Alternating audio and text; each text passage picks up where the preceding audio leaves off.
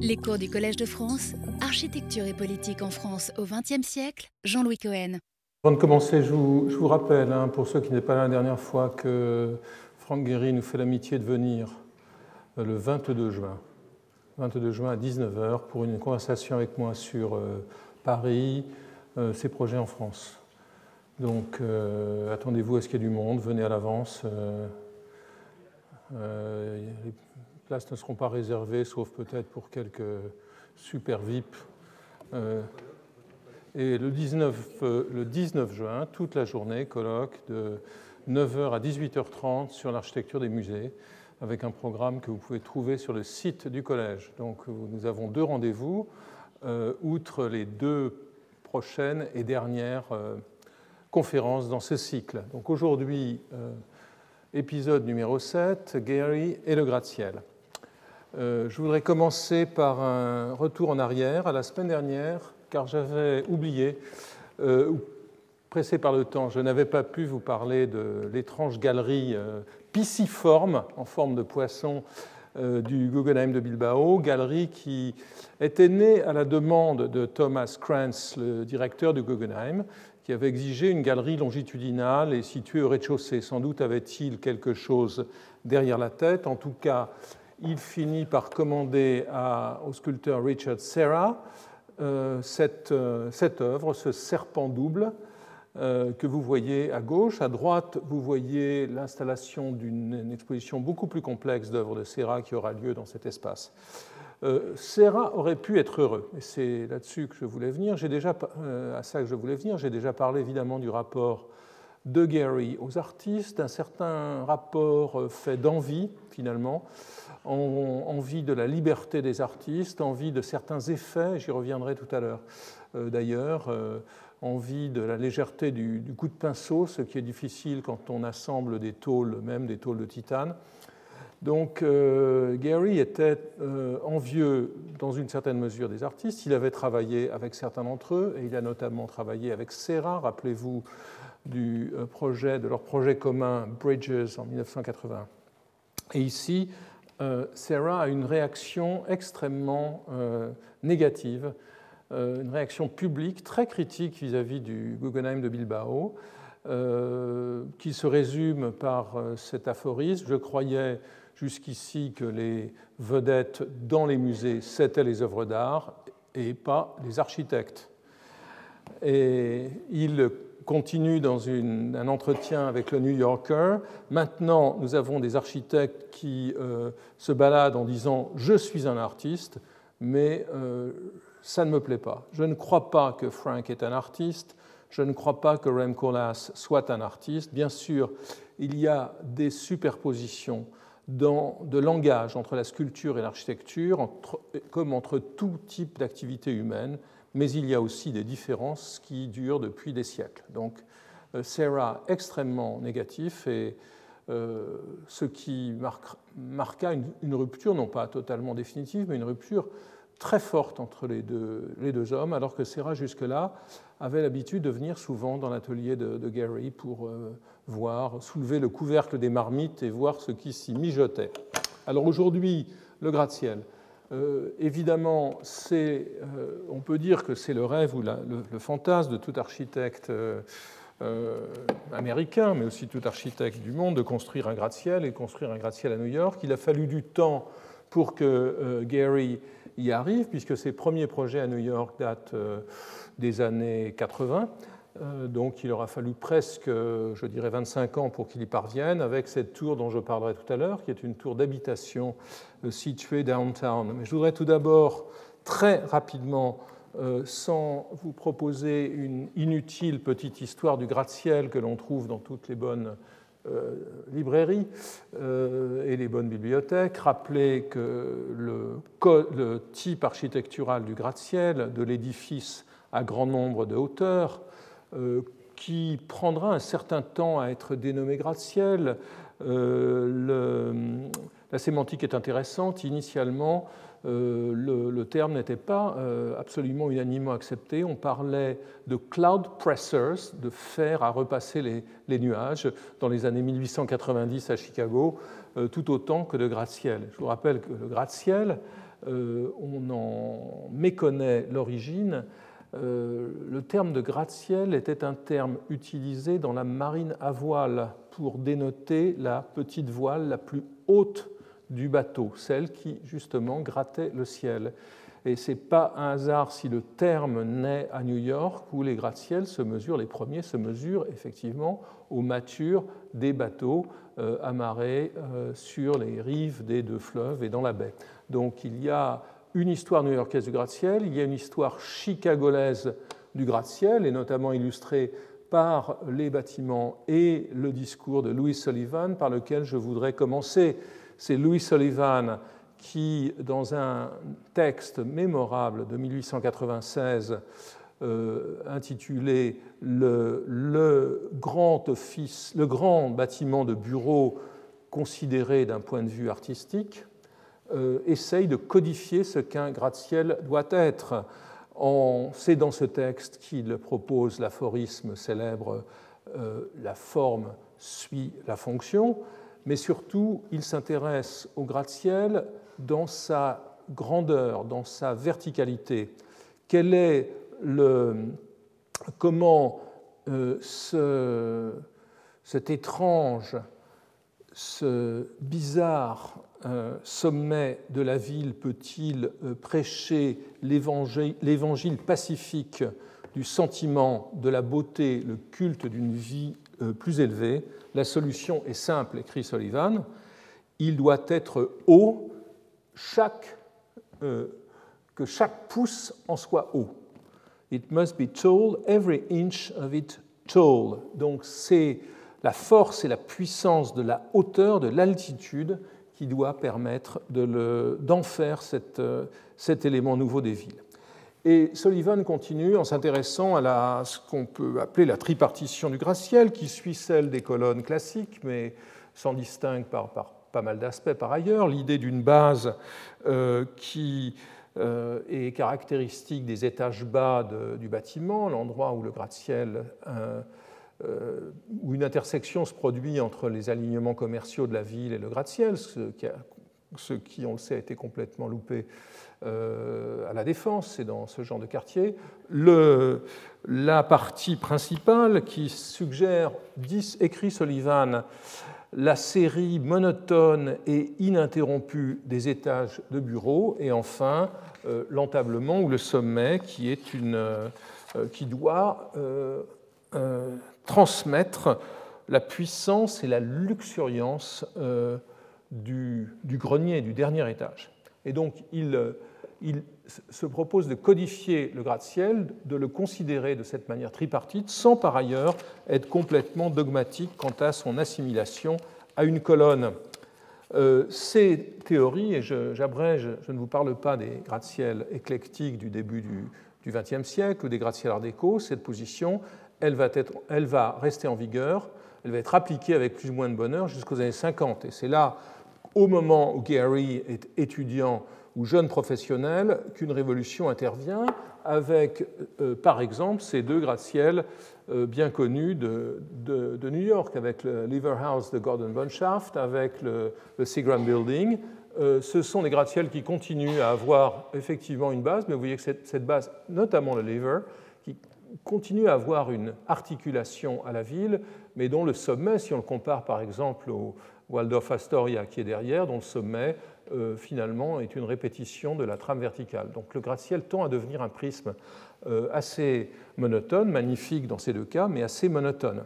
C'est ce que les postmodernes euh, critiqueront et que certains architectes s'efforceront de dépasser. Et je prends ici rapidement deux exemples de ces, de ces critiques et de ces démarches alternatives qui apparaissent à la fin des années 70. C'est le moment où Gary construit sa maison, c'est le moment où il réalise le, Santa Monica Place à Santa Monica. D'une part, le, geste des postmodernes dont euh, Johnson euh, est un des héros euh, à UTS, qui introduit un fronton, transforme le gratte-ciel en une espèce de pièce d'objet mobilier géant, lui rend une certaine présence sémantique, le gratte-ciel comme porte, le gratte-ciel comme, comme couronnement en contraste avec l'empilement régulier modulaire des étages de bureaux des projets précédents. Et une autre démarche qu'il ne faut pas oublier, elle est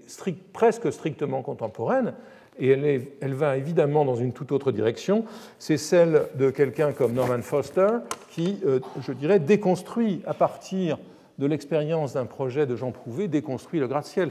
Imagine le gratte-ciel creux, la banque de Shanghai et Hong Kong, est construite autour d'un grand vide, d'un grand atrium euh, intérieur. Donc c'est euh, dans ce moment que, se, rencontrent, se, croisent, je dirais, à la fois des démarches régressives comme celle, des postmodernes, euh, qui ne dureront pas très longtemps, et des démarches complètement révolutionnaires pour repenser le gratte-ciel. L'histoire a continué, et je ne souhaite pas la commenter. La production de gratte-ciel est considérable dans le monde aujourd'hui, notamment euh, dans le Golfe, notamment en Chine, euh, et un peu dans la vieille Europe, où par exemple la skyline de Londres est une sorte de, de, champ de bataille pour des, les esthétiques les plus, les plus contestables et les projets parfois les, plus intéressants, comme celui de, du shard, de l'éclat de verre de piano, qui a beaucoup de, beaucoup de qualité. Alors Gary, je reviens à lui, fait son premier projet de petit gratte-ciel en 1981. J'ai déjà parlé de ce projet parce que c'est une des premières apparitions du thème du poisson, un poisson euh, vertical en l'occurrence. Euh, c'est un projet pour une ville moyenne euh, du Midwest euh, dans lequel euh, il s'agit d'assembler des immeubles de bureaux et peut-être de logements et surtout de donner un accent avec un hôtel qui se singularise en étant un poisson debout, la gueule ouverte. C'est le début. Dès ce moment-là, les projets se succèdent, pratiquement tous sans, sans résultat. Euh, très rapidement, euh, voici le projet de Turtle Creek à Dallas, au Texas, euh, qui, est déjà, qui, nous montre déjà quelques-unes des, idées que, Gary va mettre en œuvre. Gary en effet, évidemment, évidemment il, ne, il ne répétera pas les formes du Seagram ou de Lever. Il n'a aucune, il n'adhère en, aucune manière à cette esthétique.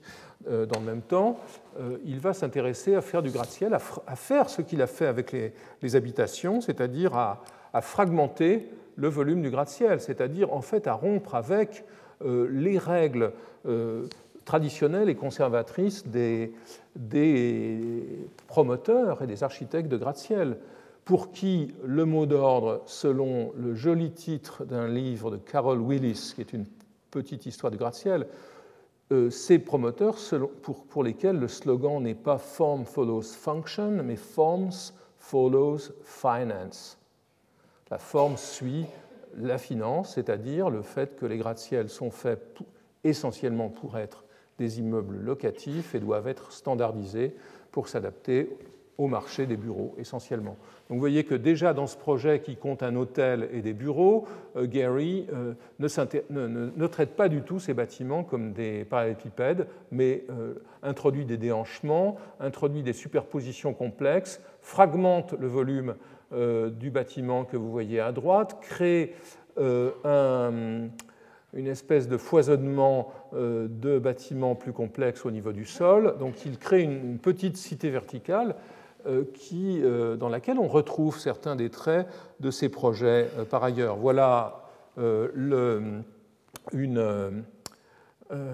un croquis qui nous montre, on en verra d'autres, qui nous montre comment dès, ce moment, Gary s'intéresse beaucoup aux formes de sédimentation des étages des bâtiments. Plutôt que de dépenser comme c'était le cas avec Lever ou Seagram comme une sorte d'extrusion d'un plan unique qui se prolonge sur des dizaines d'étages, l'idée d'opérer par sédimentation des tâches qui peuvent être différents. Et c'est un peu avec ces petits déhanchements qui deviendront plus, plus, plus importants par la suite ce que ce projet euh, commence à, montrer. D'autres projets encore dans lesquels, euh, je dirais, les gratte-ciel naviguent en escadrille, euh, c'est un projet pour Burbank, qui est une ville de l'agglomération de Los Angeles, pour NBC, réseau de télévision. Le dessin à droite nous montre une espèce de, conversation entre des robots. Hein, on a l'impression que ce sont des robots qui se parlent, et vous voyez en fait euh, à quoi cela correspondra dans cette maquette, donc au, groupement d'un ensemble de petites tours autour d'un autour d'équipements collectifs situés, au centre.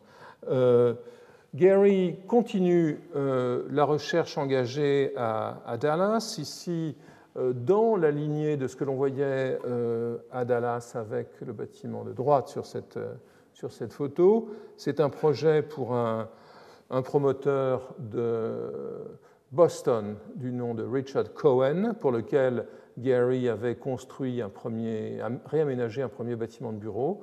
Ici, vous voyez euh, où va la recherche. Euh, on, retrouvera ces éléments. Donc, un, la partie médiane du gratte-ciel, celle qui est en général, celle qui pour Sullivan est la moins intéressante, hein, celle qui est la, série, je cite Sullivan, monotone et ininterrompue des étages de bureau, eh bien, elle n'est pas ininterrompue, elle est interrompue à certains moments, elle n'est pas si monotone que cela. Et vous voyez déjà apparaître cette idée qui se développera d'un sommet qui a une sorte de mouvement, une sorte de dynamique euh, par opposition à l'empilement vertical et, des, des, niveaux, bas qui, eux, sont différenciés.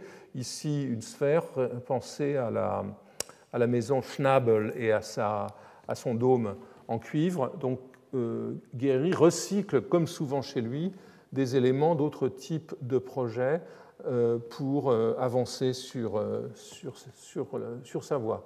Voici d'autres croquis de ce projet. On voit ici qu'à un moment donné, la tentation est celle de faire un empilement hiérarchique, que d'autres idées apparaissent, celle d'un porte-à-faux par exemple, peut-être celle d'un dialogue entre deux structures verticales. Euh, pendant que ce projet se développe. Euh, en 1987, pour la première fois, Gary travaille sur un, immeuble en hauteur à New York. Et c'est un projet euh, tout à fait, dans un lieu tout à fait important, un lieu très problématique de New York, dont le destin n'est toujours pas résolu, le Madison Square Garden, où sont superposés Pennsylvania Station, sans doute la plus horrible euh, station euh, gare de voyageurs du monde, avec un plafond tellement bas et oppressant, une gare tellement horrible que c'est là que Louis Kahn est mort, dans les toilettes, sans doute euh, pas par hasard, dans ce lieu totalement déprimant. Et donc c'est déjà un projet qui n'est pas réglé aujourd'hui, les projets continuent à s'amonceler à propos de Penn Station aujourd'hui. Donc il s'agissait de refaire Penn Station et de construire un immeuble de bureau qui aurait payer la reconfiguration de la gare, évidemment, c'était cela l'idée. Euh, Gary travaille, et c'est important, pour la première fois avec une grande agence euh, new-yorkaise, qui est l'agence SOM, Skidmore, Owings et Merrill, mais ce n'est plus le SOM de Bonshaft, qui a fait de si beaux bâtiments, c'est le, SOS, c'est le SOM pardon, de David Childs, qui est un, estimable architecte, mais dépourvu de la brillance euh, et peut-être parfois du caractère iconoclaste de, de. C'est David Childs qui, au sein de SOM, va initier Gary au secret du gratte-ciel. Gratte-ciel qui est un programme pointu en termes techniques, en termes de résistance au vent, d'étanchéité des façades, en termes d'élasticité d'un bâtiment qui bouge, qui se déplace sous l'effet du vent et sous les effets de la, de la chaleur et du froid, un bâtiment qui pose des problèmes de, rapidité de circulation intérieure, de sécurité incendie. C'est un, programme extrêmement technique. Et donc Gary commence à, approcher ce programme. Et vous voyez ici deux maquettes légèrement différentes. Le socle appartient à la gare. Et vous voyez euh, une des solutions qui est de faire une sorte de poisson vertical qui viendrait en contrefort relier la partie basse ici, la partie plus haute du bâtiment quant au couronnement, il est dans une sorte d'équilibre instable, sans doute pas encore au point euh, dans cette variante. Alors, il y a beaucoup de, recherches, beaucoup de croquis qui nous montrent à nouveau l'hypothèse de l'empilement, l'hypothèse du découpage euh, des, retraits qui fait penser au, RCA Building du Rockefeller Center, qui n'est pas qui n'est seulement à une vingtaine de rues de distance. Et à nouveau, vous voyez cette idée d'un d'un couronnement dynamique, une petite flèche ou une petite flamme en haut du bâtiment qui, euh, évidemment, euh, a comme objectif de, s'insérer dans la conversation des couronnements de gratte-ciel de Manhattan. un autre projet qui est plus développé, celui-ci, qui correspond à une commande tout à fait réelle, c'est un projet pour Cleveland, Ohio, qui n'est pas une ville extrêmement verticale. à Cleveland, Gary avait un client, Peter Lewis, le, qui était le président de cette compagnie d'assurance, et Lewis commande un gratte-ciel à Gary, euh, qui est, ou plutôt, euh, euh, qui, dans un premier temps, selon son biographe, selon Goldberger, est très réticent pour faire le projet, suggère d'aller chercher Philip Johnson, qui suggère d'aller chercher Peter Eisenman. Finalement, Gary se résout à faire le projet. Et vous voyez donc que le dispositif qui s'amorçait au Madison Square Garden se précise, donc différents solides verticaux traités de manière euh, différente, l'un plaqué en pierre, l'autre en métal. Et vous voyez que la prolifération, la prolifération des équipements euh, collectifs ou des éléments urbains au niveau du sol devient plus intense, pendant que la superstructure est euh, tout à fait complexe. Vous voyez ici une superstructure qui est, de l'ordre du gag euh, imaginé pendant la confection de la maquette qui consiste à poser un journal plié euh, en, haut, euh, de l'édifice, ce qui vous donne au passage une idée de la structure. Ce journal plié donne à Oldenburg, avec qui Gary dialogue à propos de ce projet, l'idée de poser un trombone géant sur le sommet du bâtiment. Mais ce, ce gratte-ciel qui ressemblait plus à une esquisse et un ensemble d'idées plus ou moins bien ficelées ensemble ne va pas convaincre le board, le conseil de Progressive, en dépit de son nom.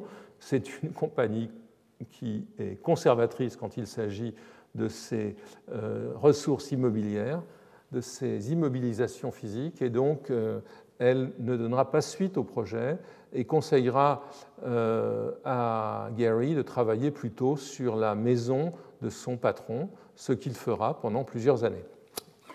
Euh, un projet dont j'ai parlé, par, voilà quelques, quelques éléments de, réflexion. Vous voyez à nouveau l'idée de la prolifération des étages bas du, bâtiment, hein, tel qu'on pouvait la voir sur la maquette, prolifération et puis émergence très forte de cet élément vertical qui ressemble presque à une fusée sur son pas de tir. Euh, un projet dont, j'ai parlé euh, la semaine dernière, que j'ai mis en relation avec une, étape euh, très importante dans la transformation de, Bilbao. C'est ce projet pour le Rapid Transit District de Los Angeles. Intéressant pourquoi? À cause de la manière dont sont résolus les deux problèmes structurels du gratte-ciel, le haut et le bas. Hein. en bas, vous voyez que ce gratte-ciel dont le, dont le corps centrale est particulièrement, pour Gary, particulièrement banal, ce gratte-ciel sécrète des formes qui vont toucher le sol, qui vont abriter euh, des petits locaux au niveau des rues. Et puis vous voyez au sommet que ce, mur rideau, c'est-à-dire ce mur non porteur en, panneau d'acier, se, euh, euh, je dirais, se, déhanche et se, déchaîne, sort du plan de la façade pour devenir beaucoup plus, euh, beaucoup plus lyrique. Donc c'est un projet important dans l'ensemble de la réflexion de Gary, sans résultat. Un autre projet qui, cette fois, qui, n'est pas réalisé non plus, mais qui est intéressant pour une autre raison. Pour l'Alameda à, à Mexico, de quoi s'agit-il? Il s'agit d'une famille de gratte-ciel. Et donc ce qui est intéressant ici, c'est de voir Gary travailler à la différenciation des formes. Vous le voyez très bien sur ce croquis qui a une dimension presque anthropomorphique. Euh, on a l'impression que ces gratte-ciels sont des personnages avec des pantalons très larges, assis euh, côte à côte sur un banc, en train de regarder quelqu'un. et vous voyez presque littéralement ici l'idée de donner à chacun de ces bâtiments une, une, expression différente. Gary utilise un terme euh, souvent un terme pour qualifier ces bâtiments. Il parle du langage corporel, du body language de ces bâtiments.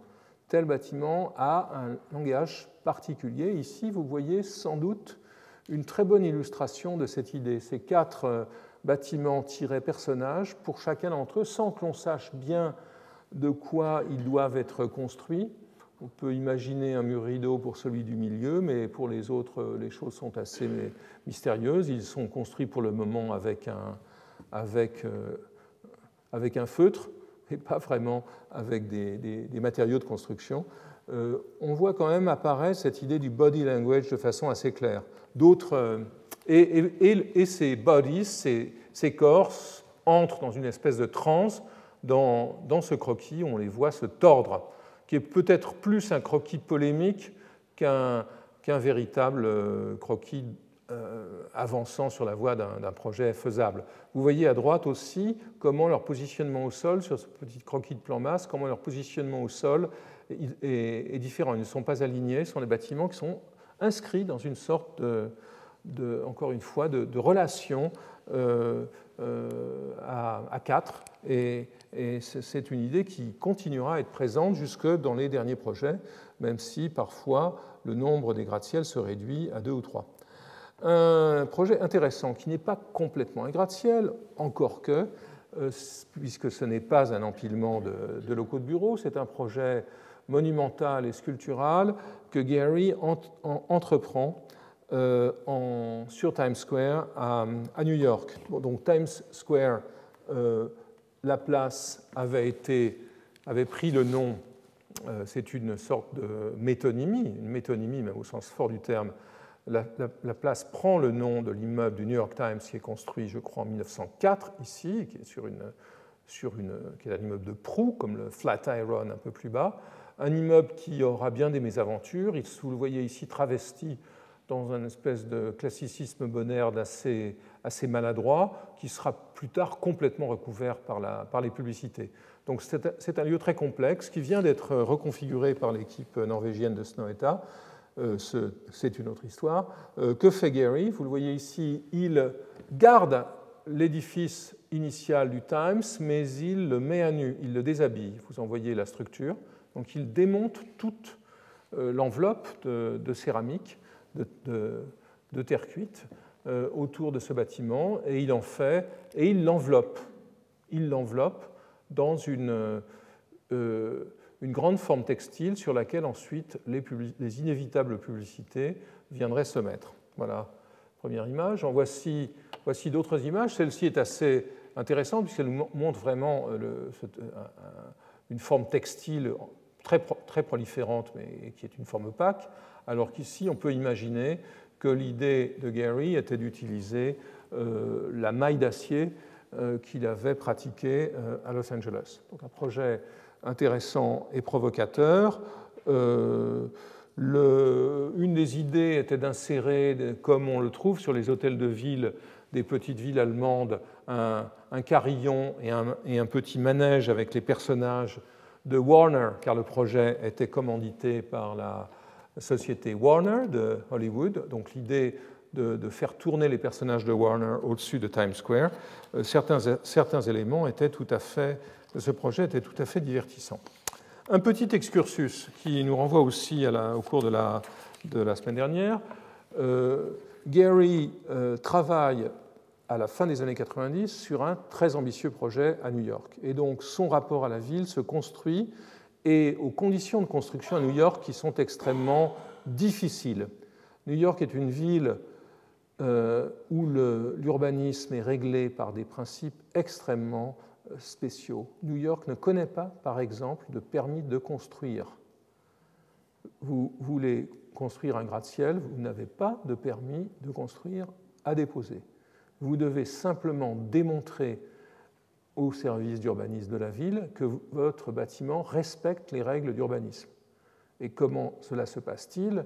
Ce n'est pas l'architecte qui parle au service de la ville, c'est l'avocat de l'architecte, ou plutôt l'avocat du promoteur, qui parle à l'avocat de la ville et euh, qui parvient ou pas à démontrer que son bâtiment est euh, conforme. S'il n'est pas conforme, il demande une modification du zoning et une enquête publique est engagée qui aboutit dans beaucoup de cas, à modifier le zoning, moyennant souvent quelques concessions. C'est ainsi, puis continuer cet aparté très important, que Jean Nouvel euh, devra abandonner 100 des 400 mètres de la tour qu'il avait dessinée à côté du musée d'art moderne de New York, et qu'il avait sans doute pensé pouvoir céder pour réussir à faire son projet.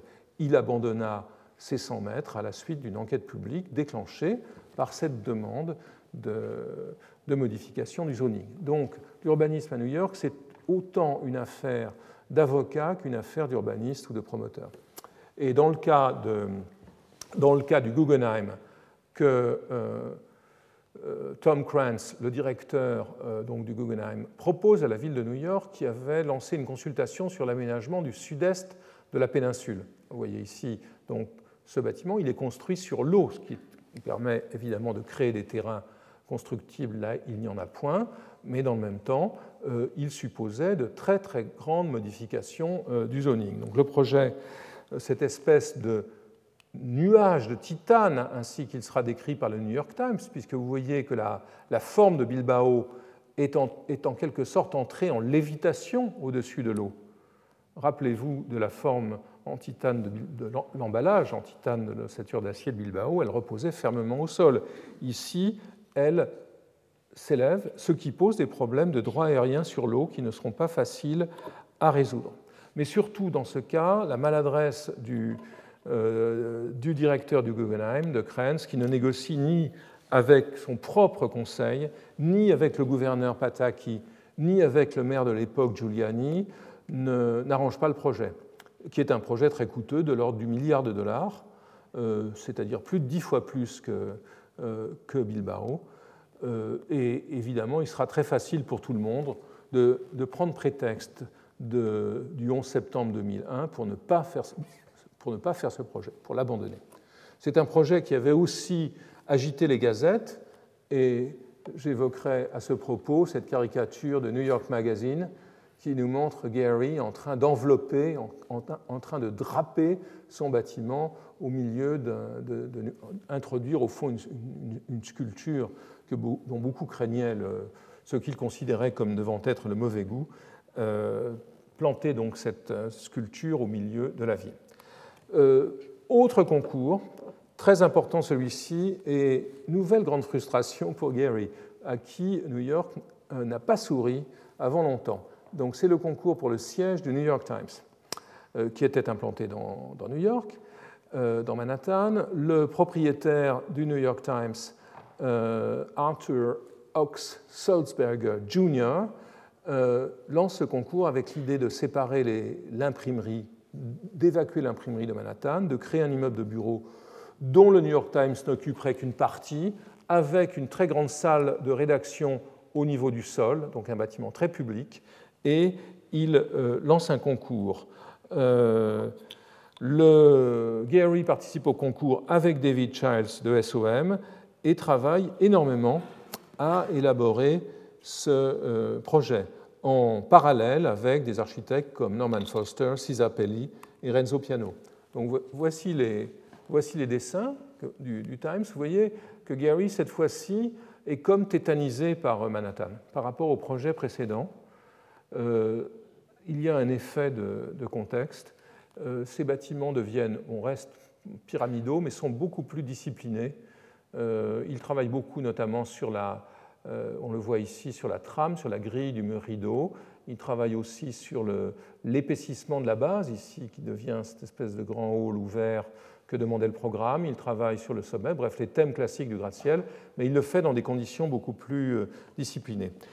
Une référence apparaît d'ailleurs au cours du travail. Vous voyez, ce croquis est assez important car il nous montre comment le gratte-ciel semble s'extraire ou être extrait par la magie du crayon d'une forme, euh, forme, en bloc. Et Gary comparera ceci aux esclaves de Michel-Ange, écrivant Ce projet, c'était comme si je sculptais dans du marbre. Vous, euh, vous, devez trouver la sculpture dans le bloc de marbre. Vous le voyez dans les esclaves de Michel-Ange, par exemple, où il a laissé le marbre brut euh, intact. il n'avait pas, et pour cause, il n'avait pas une, image, un dessin euh, sur la base de laquelle, duquel il pouvait travailler. Il a trouvé la forme dans le marbre. C'est la même chose dans mes dessins. J'ai dans mes dessins une liberté que j'aime exprimer dans mon, architecture. Et donc, nous voyons bien quelle est la fonction du dessin ici. Avec la pointe du, feutre ou de la plume, vous arrivez à dégager progressivement euh, des formes plus complexes à l'intérieur d'un bloc relativement simple. Donc en tout cas, c'est ce que Gary fait ici, et ce qu'il continuera à faire avec euh, de multiples maquettes. On voit ici seulement quelques-unes des maquettes qui commencent par être des maquettes en bloc de bois. Vous voyez ici une torsion infligée au bois dans cette, dans cette version, un, emballage euh, d'une enveloppe de métal, comme on l'a vu auparavant, et puis vous voyez progressivement les formes devenir plus, euh, euh, plus lyriques et se, détraquer un peu dans cette version. Gary travaillera longtemps à ce projet avant de trouver une, un parti définitif. Vous le voyez ici, donc un, un gratte-ciel dont le sommet aurait été euh, translucide, certainement pas comme sur la maquette, mais il n'aurait pas été minéral comme ceux des gratte-ciels des années 30. Un gratte-ciel fendu en deux avec un très grand patio et ses escalators desservant les étages, euh, les étages inférieurs et une très grande ouverture au public.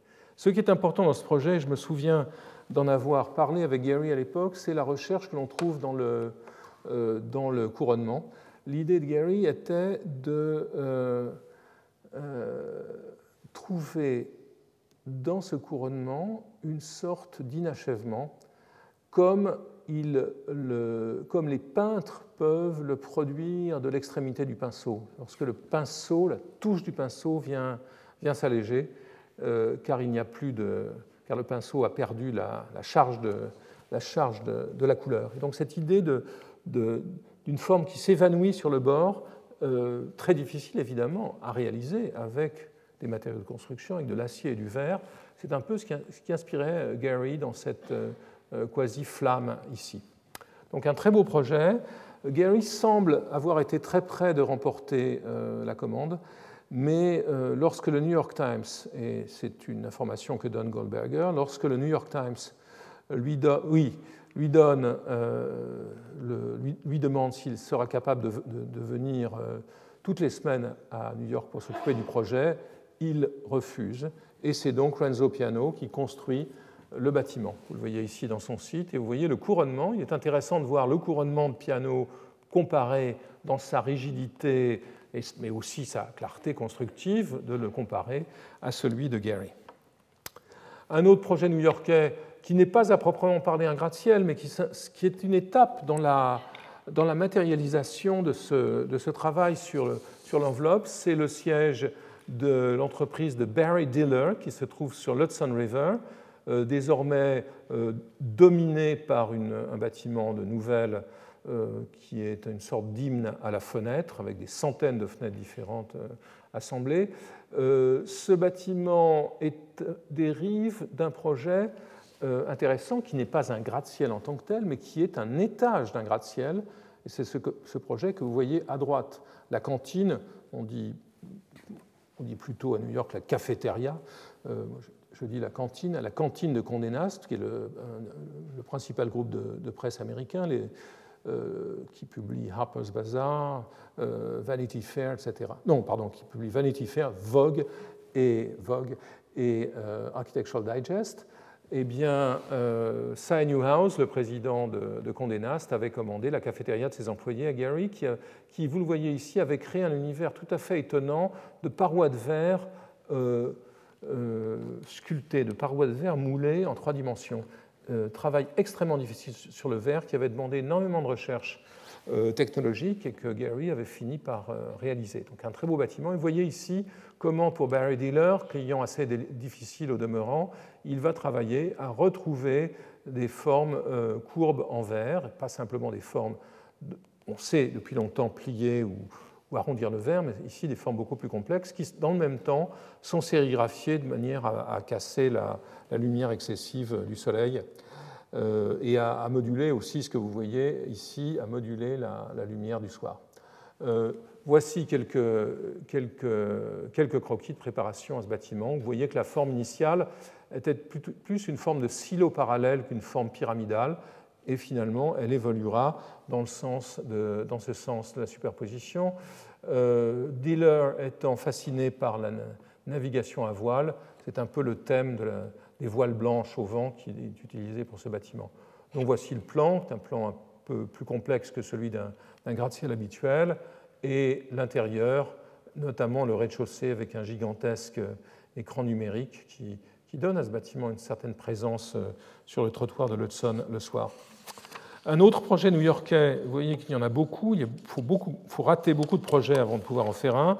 C'est un, un hôtel euh, qui était prévu pour Jan Schrager, entrepreneur hôtelier, euh, à, New York.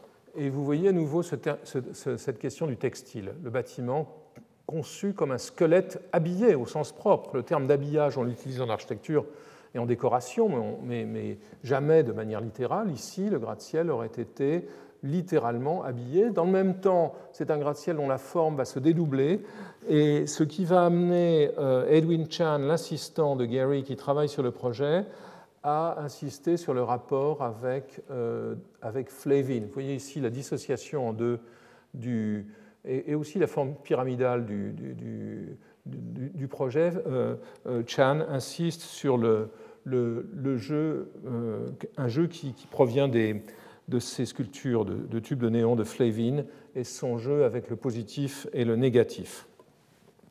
Un autre projet pour New York, un autre échec, euh, c'est un projet euh, très important euh, quantitativement puisqu'il intervient sur un terrain d'environ d'environ 20, oui, combien? 22, 5 ou 6 hectares, en plein centre de, en plein centre de Brooklyn, sur des terrains qui étaient des terrains ferroviaires. Donc le thème est un thème d'actualité à New York, où il avait été traité depuis, euh, mais pas vraiment traité à nouveau, depuis Grand Central Station, euh, exactement 100 euh, ans auparavant. Donc vous voyez ici une caractéristique du travail de Gary sur ces gratte-ciels sur laquelle j'attire votre attention. On a vu des maquettes isolées, une tour ou une tour et sa base, mais dans la plupart des cas, les maquettes sur lesquelles il travaille, même s'il s'agit de construire un élément isolé, sont des maquettes urbaines de très grande taille qui permettent de comprendre l'impact d'un bâtiment euh, dans la skyline qui permettent de, maîtriser les, points de vue depuis les, couloirs d'approche au sol. Donc de très grandes maquettes. Ici, c'est le cas, mais et, on peut en voir d'autres. Euh, voici donc le centre de Brooklyn avec le, euh, le, gratte-ciel qui dominait jusqu'à présent, et le projet qui était un projet donc perché sur les voies de chemin de fer, mais aussi centré autour d'un stade. Donc l'idée était d'utiliser le, gratte-ciel euh, était d'utiliser les recettes à la fois pour procéder à la couverture des voies et pour euh, enclore le stade. et donc, voilà ici la dissémination des tours. C'est comme si pratiquement toutes les variantes du New York Times que vous avez vues auparavant étaient toutes euh, assemblés dans un seul projet. Ce qui est d'ailleurs une règle aussi dans, cette espèce de processus itératif dans lequel un projet nourrit un autre. Et l'arène était ici. La pièce centrale, ou plutôt la pièce la plus la principale, se trouvait ici euh, sur la pointe de ce territoire. C'était une tour qui sera baptisée Miss Brooklyn et qui est intéressante parce que euh, euh, avec, ce, avec, ce, projet, Gary retrouve la logique de l'empilement. Les projets que nous venons de voir étaient plutôt des projets dans lesquels il, euh, travaillait sur des faisceaux de, de grande forme verticale. Ici, c'est la logique de l'empilement, la logique du déhanchement peut-être, hein, du changement d'orientation de chaque étage, d'où sans doute le, titre Miss Brooklyn, et surtout au milieu, le stade. C'est un croquis qui nous montre le stade au milieu du bâtiment, complètement encerclés. Les stades, en général, sont des formes assez vilaines et assez, euh, assez euh, je dirais, expansives. Ici, le stade aurait été cadré par le bâtiment. Voilà quelques croquis qui nous montrent cette logique de l'empilement, presque jusqu'à la lassitude du dessinateur, cette logique de l'empilement qui génère ces projets. C'est un projet qui va rencontrer beaucoup d'opposition à la fois parmi les, citoyens de New York et parmi les critiques. C'est notamment Nicolas Yurosov, critique du New York Times, qui en général a toujours soutenu Guéry, lui conseille d'abandonner ce projet, euh, qui finalement serait une tâche sur sa trajectoire. Et ce, ce n'est pas Guéry qui finit par abandonner le projet, mais le projet qu'il abandonne. lorsque le promoteur Bruce Ratner le chasse pour confier le projet, pour démanteler le projet et en confier des morceaux à d'autres architectes. Alors le succès arrive finalement à Gary, à New York, et voici euh, donc ce que je vois depuis ma fenêtre quand je suis à New York. Je vois euh, le euh, World Trade Center reconstruit et la tour de Gary, qui, était, qui a été longtemps la plus haute tour, pas si longtemps que ça, la plus haute tour d'habitation de New York. Vous voyez comment elle est vendue. New York by Gary. Hein, c'est quand même assez comme s'il signait euh, il pouvait être considéré comme euh, étant l'auteur du paysage découvert depuis euh, l'intérieur du bâtiment. Et ce que l'on voit quand même sur cette photo, qui est intéressant et on va y revenir, c'est que c'est un bâtiment qui regarde New York, mais qui se regarde aussi et qui, je dirais, se regarde regardant New York. Alors Gary est très, très, très angoissé à l'approche lorsqu'il aborde ce projet et il euh, il essaye de rompre avec la réglementation.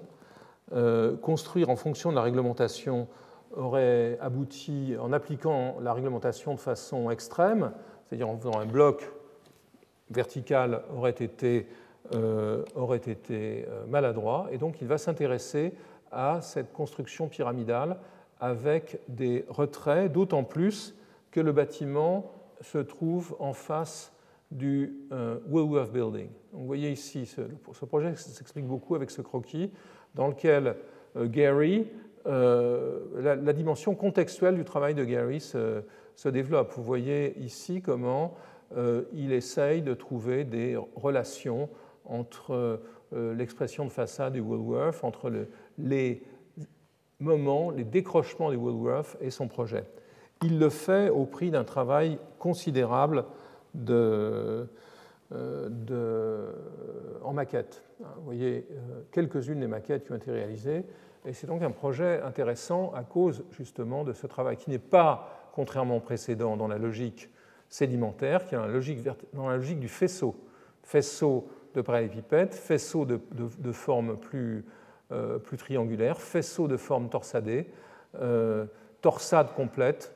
Donc c'est un, une, recherche très très très très poussé, euh, qui va, dont on voit une expression ici dans une exposition de certaines des maquettes, un travail aussi sur le revêtement lui-même, euh, intéressant euh, parce que vous voyez déjà ici que le bâtiment a une base qui est assez différente, je vais y revenir, un travail sur le revêtement qui va être une grande partie, consommer une grande partie de son énergie. Ici, le bâtiment tel qu'on le trouve aujourd'hui dans la skyline du bas de Manhattan, tel qu'on peut le voir, le découvrir depuis le premier bâtiment reconstruit du World Trade Center, tel qu'on peut le voir au crépuscule, prenant la lumière euh, euh, et devenant très, très cuivré au crépuscule. Et vous voyez à droite euh, les sections, ils sont pas des élévations mais des, coupes, qui nous montrent la partie basse du bâtiment, qui est en fait une une école primaire que, le promoteur a dû reconstruire car il avait pris une partie de son terrain. Donc c'est un bâtiment mixte, une école et des logements locatifs au-dessus. Dans l'expression de façade du bâtiment, euh, qui est une, façade d'acier, euh, Gary va évoquer un, un, précédent différent de ceux que, j'ai eu l'occasion de, mentionner jusqu'ici. Il écrit J'ai eu un de ces moments Eureka et à 3 heures du, à 3 heures du matin, quand j'ai pensé au Bernin, Michel-Ange est rond, Bernin est plus anguleux. Et c'est donc ce qui a plu à Gary alors qu'il essayait d'arranger les éléments, les panneaux de sa façade que vous voyez ici. Vous voyez que cette façade est faite d'éléments extrêmement nombreux et tous divers. Je crois qu'il y a au total 10 000 panneaux, dont seulement 2 000 sont sériels. Tous les autres sont des panneaux individuels dessinés avec l'ordinateur et les systèmes dont j'ai déjà parlé. Vous voyez ici comment euh, ces panneaux peuvent être légèrement différenciés dans leur courbure, de manière à créer de longues lignes sur la façade euh, qui se résolvent dans des, dans des, dans des courbures, avec des courbures à chaque fois différentes. C'est un travail très très complexe, qui n'est pas un travail d'ondulation, mais plutôt de, euh, plutôt de nervurage, pour lequel l'extase peut-être pas très religieuse de la Sainte Thérèse du Bernin, est, un, est une référence possible.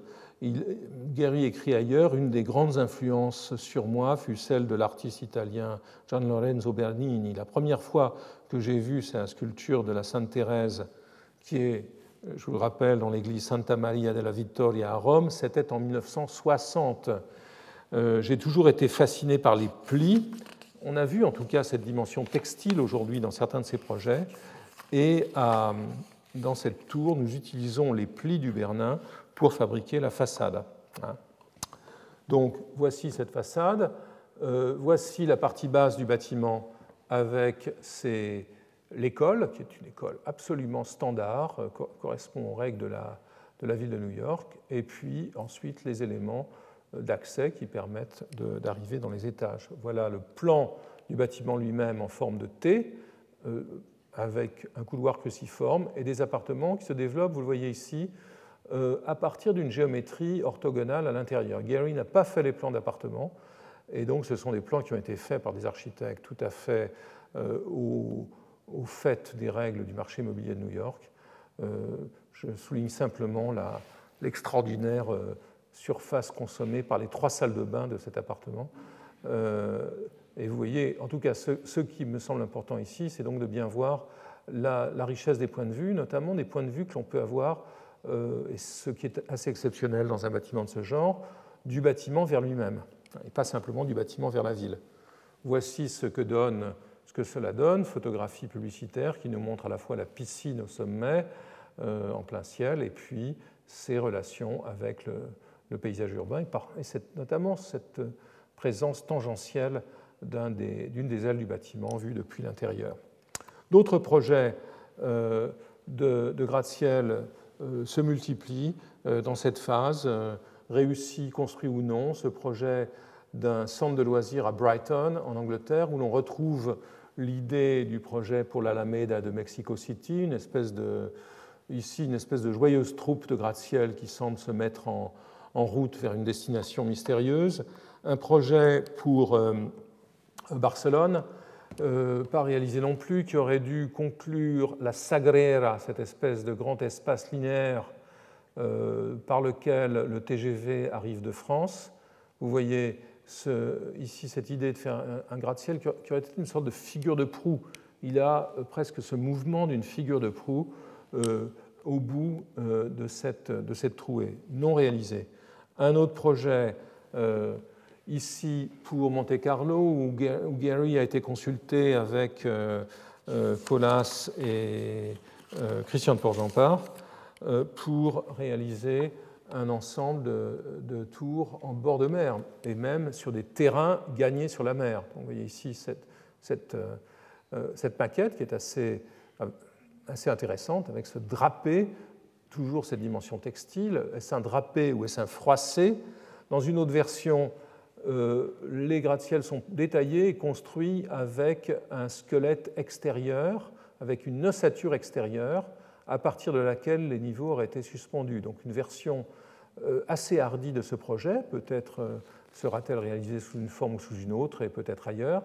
Et je rapproche évidemment cette image, euh, cette, structure faite de lanières, de la structure des chaises, des sièges étudiés pour, pour Knoll. Encore une fois, le saut d'échelle appliqué à un bâtiment, une figure utilisée pour le mobilier ou l'inverse euh, est une pratique courante euh, de Gary.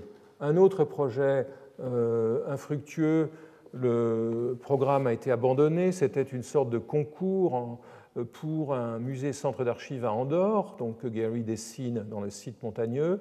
Vous le voyez, vous voyez ici, cette, image est intéressante parce qu'elle nous montre comment le, projet a été constitué par une sorte de processus d'accumulation, d'amalgamation et de conjugaison de, volumes, de bois, des volumes internes, puisque c'était un, projet assez complexe et pas du tout un projet d'immeuble de bureau euh, avec des, niveaux répétitifs. Donc c'était un projet qui agglutinait euh, des composantes diverses. Voici la maquette en bois, et la maquette elle-même, la maquette finale est extrêmement intéressante parce qu'elle utilise une matière tout à fait nouvelle dans le travail, euh, de Guéry. L'idée était d'utiliser des, éléments constructifs en, aluminium dilaté, en, une espèce d'aluminium fondu sous pression.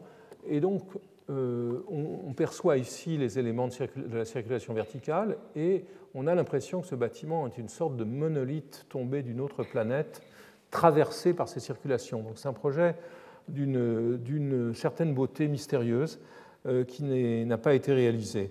Un autre projet dont le destin euh, me semble incertain aujourd'hui, euh, à tel point que je n'ai même pas donné la date, il a été étudié entre 2008 et 2010 pour un petit port danois. C'est un projet de bureaux, d'hôtels euh, et d'équipements culturels. Vous voyez comment euh, on est parfaitement, illustre à mon avis parfaitement la logique euh, sédimentaire, accumulative, comme on le voit sur cette photo de maquette. il illustre aussi la logique textile. Et voici une des tours pour le projet qui, semble être une sorte de capuchon de, tissu posé sur une ossature mais pas du tout avec l'élancement du projet que l'on voyait pour, euh, pour euh, Times Square. Donc un projet un peu trapu, un peu, peut-être un peu maladroit. En tout cas, euh, on n'aura pas l'occasion de vérifier ses qualités. je termine avec quelques projets pour les grandes villes. Los Angeles, depuis très longtemps, Gary, qui a construit le Walt Disney Concert Hall, dont je parlerai la semaine prochaine, euh, s'intéressait au destin malheureux du centre de Los Angeles, hein, qui est une sorte de juxtaposition entre, pour prendre des figures parisiennes, c'est euh, la défense rencontre Barbès. Euh, donc, du côté nous sommes plutôt du côté de la défense ici, qui est un, paysage assez désolé, où Gary avait travaillé à créer une animation au niveau du sol avec des commerces et des, des bâtiments divers. Euh, projet de 2006 abandonné, repris aujourd'hui avec euh, Eli Broad, le promoteur dont j'ai déjà parlé euh, plusieurs fois. C'est un projet qui est en cours de développement aujourd'hui et qui semble avoir reçu l'accord de la ville, essentiellement des hôtels, des logements de luxe et quelques logements accessibles, 20% du total, pour faire passer la pilule. Alors, projet en cours. Il y en a deux, je terminerai avec ceci. Le premier, c'est un retour en fanfare dans la ville natale de Gary, à Toronto, euh, euh, pour euh, construire initialement trois et désormais deux tours.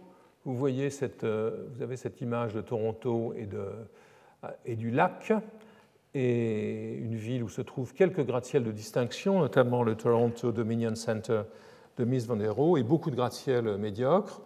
Donc Gary a été recruté euh, par un personnage du nom de David Mavish, qui est un producteur de théâtre, à coquiner avec des promoteurs pour créer au centre de la ville, là où se trouvent la plupart des théâtres, trois tours euh, qui sont euh, des tours d'habitation. Vous voyez leur présence dans le site à côté de la, du, grand mât qui s'appelle TC Tower, Canadian Corporation Tower.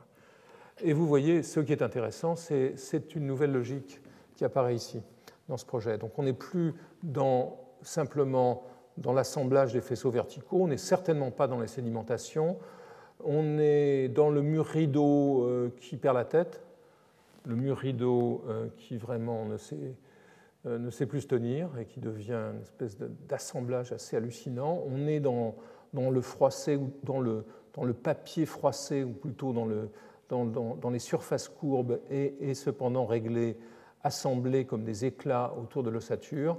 C'est aussi un, un, bâtiment qui est intéressant, euh, un ensemble qui est intéressant dans ses parties basses. Gary conserve un théâtre et peut-être quelques autres locaux dans cette variante du projet. Et vous voyez que le reste de ces équipements de rez-de-chaussée se déploie et c'est une image à laquelle Sullivan n'aurait pas, pas, pensé, puisque le mur rideau n'existait pas, euh, ce, système se déploie en quelque sorte sous les jupes des gratte-ciels. Hein. En voici un exemple ici qui est assez intéressant. Euh, pensez au spectacle de la rue, dans lequel nous retrouvons ces formes, euh, ces formes ces voilées, vrillées, qui étaient présentes au sommet du projet pour le New York Times sous la forme d'une sorte de flamme et qui ici viennent, en viennent à toucher le sol.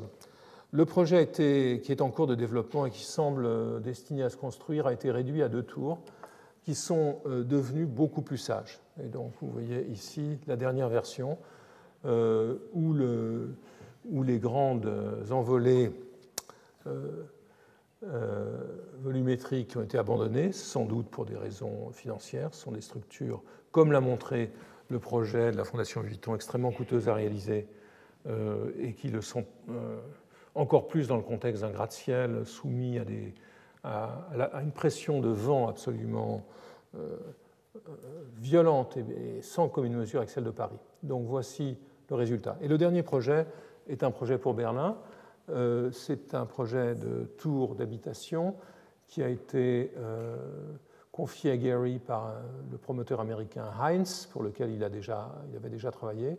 Ce projet s'inscrit dans le réaménagement de l'Alexanderplatz, pour lequel un concours avait été organisé en 93, 93 remporté par Hans Kohlhoff. Donc vous voyez ici la gare de Berlin-Alexanderplatz, les bâtiments construits par Peter Behrens dans les années dans les années 30, entre 30 et 32, après un premier concours. Vous voyez ce qu'il faut pour faire une place de ville, un concours en, 29-30, deux bâtiments, la guerre, un concours en 93, et voici aujourd'hui la situation. Donc la gare est ici, la tour de télévision, la tour de télévision est là, et voilà le terrain sur lequel Guéry implante son bâtiment, qui est un bâtiment dans lequel nous retrouvons le travail sur les faisceaux verticaux et la torsade. c'est un projet intéressant. Pourquoi euh, Une certaine dimension mimétique dans l'utilisation de la brique et surtout euh, une géométrie de la torsade euh, qui reste acceptable dans le contexte extrêmement coincé, rigide de la réglementation et du contrôle des bâtiments de Berlin, où, contrairement à New York, ce ne sont pas les avocats qui parlent aux avocats, mais les promoteurs et les élus qui doivent se défendre devant la population. Projet apparemment lancé et dont le, résultat pourra être peut-être apprécié euh, un jour. Merci. Retrouvez tous les contenus du Collège de France sur www.colège-2-france.fr.